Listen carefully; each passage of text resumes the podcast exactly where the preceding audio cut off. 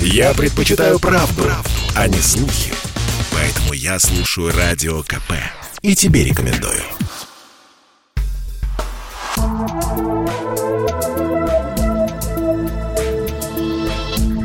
Просто космос. Всем привет! Здесь «Просто космос». И я Баченина М. Много людей считает, что в Солнечной системе 8 планет и карликовая – Плутон. Это, конечно, да, но на этом Солнечная система не заканчивается.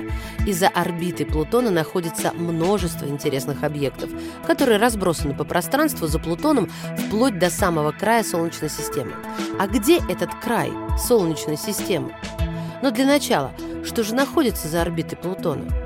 В 1930 году когда Клайд Томба открыл Плутон, некоторые теоретики задумались над тем, что за орбитой Плутона могут быть планеты и другие космические тела. В наше время телескопы, такие как Панстарс и будущий телескоп Вера Рубин, сканируют все звездное небо в надеждах найти в поясе Койпера хоть что-то. Пояс Койпера находится за орбитой Нептуна – это пояс астероидов, который содержит множество маленьких космических тел, среди которых и расположился Плутон.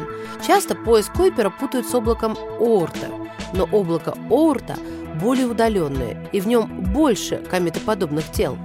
Считается, что пояс Койпера – это остатки, которые остались после формирования Солнечной системы. А как насчет облака Оурта? Существование облака Оурта пока, к сожалению, только гипотетическое. Но теоретически считают, что оно находится на расстоянии от 50 до 100 тысяч астрономических единиц. Но это еще не край Солнечной системы. Чтобы ответить на вопрос, где именно заканчивается Солнечная система, нужно понять, куда долетает солнечный ветер и где перестает доминировать солнечная гравитация. Зона, которая находится под постоянным воздействием солнечного ветра, называется гелиосферой. Предел гелиосферы – это гелиопауза. Она находится на расстоянии около 100 астрономических единиц от Солнца. На расстоянии от 60 до 70 астрономических единиц от Солнца солнечный ветер начинает стремительно тормозить вследствие взаимодействия с межзвездным газом, и к гелиопаузе поток солнечной плазмы полностью уравновешивается давлением межзвездного газа. Однако гравитация Солнца доминирует на значительно больших расстояниях. Некоторые ученые считают, что сфера Хилла, сфера, в которой доминирует гравитационное воздействие тела, для Солнца простирается до 125 тысяч астрономических единиц.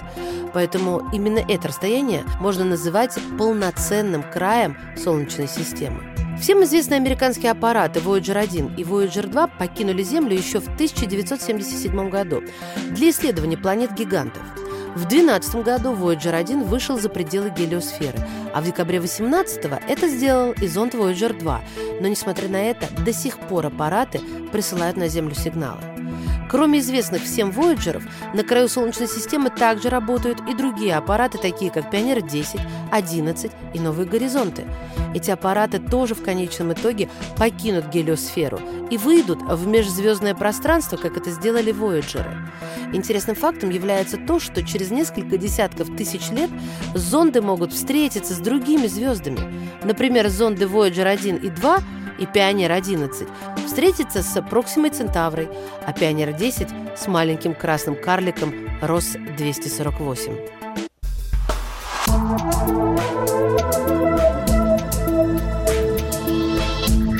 Просто космос.